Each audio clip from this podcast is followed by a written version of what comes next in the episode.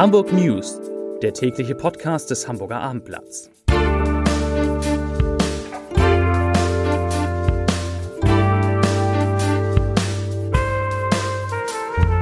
Herzlich willkommen zu einem Podcast, der es wirklich in sich hat. Mein Name ist Lars Heider und heute geht es um den sprunghaften Anstieg der Corona-Infektion in Hamburg auf mehr als 100. Weitere Themen, Fridays for Future ist zurück auf der Straße, für die Elbphilharmonie gibt es endlich mehr Einzelkarten und bei der Tagesschau, da geht eine Ära zu Ende. Dazu gleich mehr. Zunächst aber die Top 5, die 5 meistgelesenen Texte auf abendblatt.de. Auf Platz 5 wie große Smartphones, was die neuen HVV-Automaten können. Auf Platz 4 Kühlbrandbrücke, eine Zukunft für Hamburgs Wahrzeichen? Fragezeichen. Auf Platz 3 Jugendlicher Raser nimmt Frau die Vorfahrt, sie schwebt in Lebensgefahr. Auf Platz 2, da geht schon los, Tagesschau, Jan Hofer geht, Nachfolger stehen fest und auf Platz 1, woher die 119 neuen Corona-Fälle in Hamburg kommen. Ja, ich habe es schon gesagt, die Zahl des Tages ist die 119. So viele Corona-Neuinfektionen sind heute in Hamburg gemeldet worden und damit ist der Wert zum ersten Mal seit dem Auslaufen der ersten Welle im Frühjahr wieder dreistellig und das liegt leider, leider nicht an einem einzigen großen Ausbruch. Das wäre ja relativ leicht äh, einzuschränken. Die hohe Zahl von 119 Infektionen stehe, ich zitiere die Gesundheitsbehörde, in der Kontinuität der Meldungen der vergangenen Tage. Es sei zuletzt bekanntlich vermehrt aufgefallen, dass es Verstöße gegen Regeln gibt. Damit sind natürlich ähm, unter anderem die Vorfälle im Schanzenviertel gemeint und das heißt dann, es gibt schlicht mehr Infizierte. Das Virus verbreitet sich derzeit in der ganzen Stadt wie in einem Schneeballeffekt.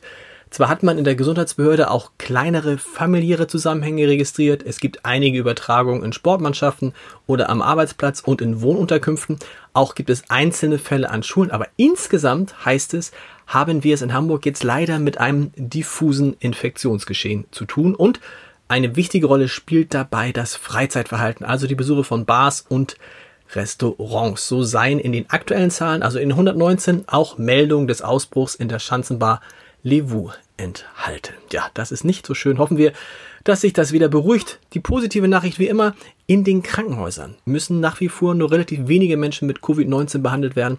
Gestern waren es 28, heute sind es 30. Wie man mit Abstand und Corona-gerecht demonstrieren kann, das haben heute in der Hamburger Innenstadt viele überwiegend junge Menschen gezeigt. Fridays for Future ist zurück auf der Straße. Die Demo in der City war eine von allein 400 in Deutschland und 3000 weltweit. Zwischenzeitlich hat es ja so aus, hatte es ja so ausgesehen, als würden die Behörden nur 2000 Teilnehmer erlauben. Am Ende durften es doch 10.000 sein. Ob es so viele waren, steht jetzt, während ich diesen Podcast äh, aufspreche, noch nicht fest. Aber das Verwaltungsgericht Hamburg hat einem Eilantrag von Fridays for Future stattgegeben mit der Begründung, dass das gegenwärtige Infektionsgeschehen nicht so gravierend sei, dass ein Aufzug in dieser Größenordnung untersagt werden müsse. Zur Wirtschaft, zu den wirtschaftlichen Folgen der Corona-Krise, da gibt es eine interessante Nachricht von heute, denn die wirtschaftlich, die wirtschaftlich trifft die Corona-Krise Hamburg viel, viel stärker als Schleswig-Holstein. Während das Bruttoinlandsprodukt in Hamburg im ersten Halbjahr um 6,6 Prozent sank, ging es in Schleswig-Holstein nur um 3,8 Prozent zurück.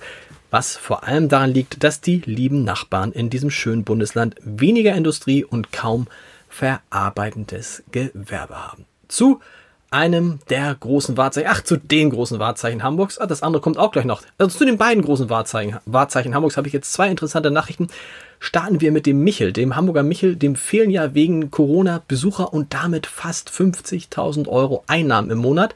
Deshalb hat der Michel eine Rettungsaktion gestartet, bei der inzwischen immerhin mehr als 700 Menschen zusammen 195.000 Euro gespendet haben. Das reicht allerdings noch nicht. Insgesamt braucht die Kirche eine halbe Million Euro, um halbwegs über die Runden zu kommen. Das war Wahrzeichen Nummer eins. Wahrzeichen Nummer zwei ist natürlich die Elbphilharmonie.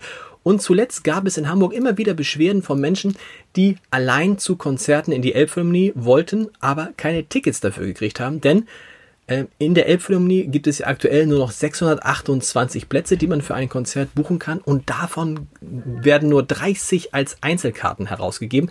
Immerhin, nach der Nachfrage des Hamburger Abendblatts wird sich diese Zahl jetzt erhöhen und zwar auf 50 und ich verspreche, wir bleiben dran. Schließlich ist Hamburg eine Hauptstadt der Singles.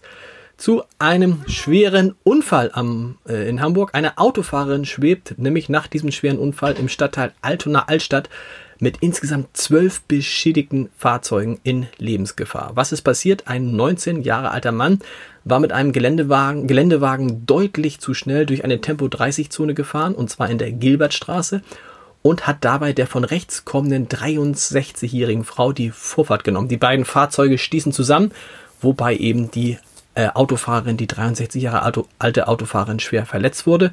Und noch frappierender, die beiden Unfallzeuge, Unfallfahrzeuge muss es glaube ich heißen, wurden durch den Aufprall in mehrere parkende Autos geschleudert und insgesamt wurden dabei zehn weitere Pkw verletzt. Der Unfallverursacher, der 19 Jahre alte Mann, wurde übrigens nur leicht verletzt und lehnte eine Behandlung im Krankenhaus ab. Ja, zu einem anderen Verkehrsthema. Die Einfahrt zum Friedhof Ohlsdorf, die wird künftig über Schranken geregelt. Das heißt, Einlass erhalten nur Trauerzüge, Busse, Taxis, die Friedhofsgewerke, Mitarbeiter des Friedhofs und Personen, die eine Sondergenehmigung haben. Wer nur einfach so durchfahren will, weil das mal eben eilig hat, der muss, äh, für den wird es schwierig werden, denn man muss einen guten Grund vorweisen, um einfach mal so eine Abkürzung über den Friedhof zu nehmen. Zur Mediennachricht des Tages bei der Tagesschau. Bei unserer aller Tagesschau geht eine Ära zu Ende. Jan Hofer hört als Chefsprecher auf. Er wird Ende des Jahres zum letzten Mal in einer Ausgabe der Tagesschau zu sehen sein und sagt im Gespräch mit dem Abendblatt, Leute, ich bin 70, irgendwann muss auch mal Schluss sein, irgendwann müssen auch mal jüngere Leute nachkommen. Die kommen nach. Neuer Spre Chefsprecher wird Jens Riewer, den kennen wir alle auch schon seit vielen Jahrzehnten aus der Tagesschau und in die Riege der 20 Uhr Sprecher rücken Julia Nihar, Nihari, ich wusste es nicht aussprechen kann, rücken Julia Niharika Sen, die kennen wir alle aus dem Hamburg Journal und Konstantin Schreiber nach, die dürfen jetzt auch ähm, in der 20 Uhr Tagesschau auftreten. Zu den Podcast-Tipps des Tages, des Wochenendes kann man sagen. Es gibt eine neue Folge von Ich frage für einen Freund, unserem Podcast für Erwachsene. Und da geht es jetzt um Sex im etwas höheren Alter. Und in unserem Wein-Podcast, den vier Flaschen, nehmen wir Sie mit, nehmen wir euch mit auf eine Europareise, die aktuell in Wahrheit gar nicht so einfach möglich wäre. Es geht nämlich nach Österreich, nach Slowenien, nach Italien und nach Korsika. Und so viel sei verraten, der korsische Wein, der nach dem Geburtsjahr von Napoleon benannt ist und den wir in diesem Podcast trinken, der ist wirklich eine Sensation. So, eine Sensation ist natürlich auch immer der Leserbrief des Tages und diesmal ist es einer, der so ein bisschen gegen den Strom spült wir haben in dieser Woche viel, oder ich habe in dieser Woche viel darüber gesprochen, wie wichtig es ist, sich in Gästelisten in Restaurants und Bars vernünftig einzutragen. Und man erlebt das heute auch. Die Zahlen in Hamburg wären nicht so hoch. Es gäbe nicht 119 Neuinfektionen, wenn alle Leute sich vernünftig in diese Gästelisten eintragen würden. Christiane Kellermann hat dazu allerdings eine ganz andere Meinung. Ich zitiere. Solange die Gesundheitsämter in Hamburg beim Ausbruch nichts weiter zu tun haben, als alle Personen auf den Gästelisten in Quarantäne zu sperren, bleibe ich bei Biene Maya. Bei den Gästen auf der Liste der Katze lag die Wahrscheinlichkeit einer Infektion unter einem Prozent, bei denen, die sich nicht an der Bar aufgehalten haben, quasi bei Null. Dafür zwei Wochen eingesperrt zu werden, ist unverhältnismäßige Behördenwillkür.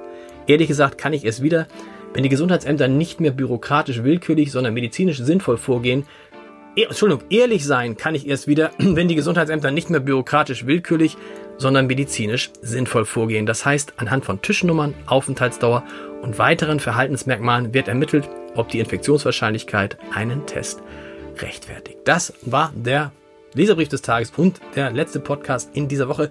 Wir hören uns wieder am kommenden Montag mit den Hamburg News. Hoffentlich sind die Zahlen dann wieder mindestens zweistellig. Bis dann. Tschüss.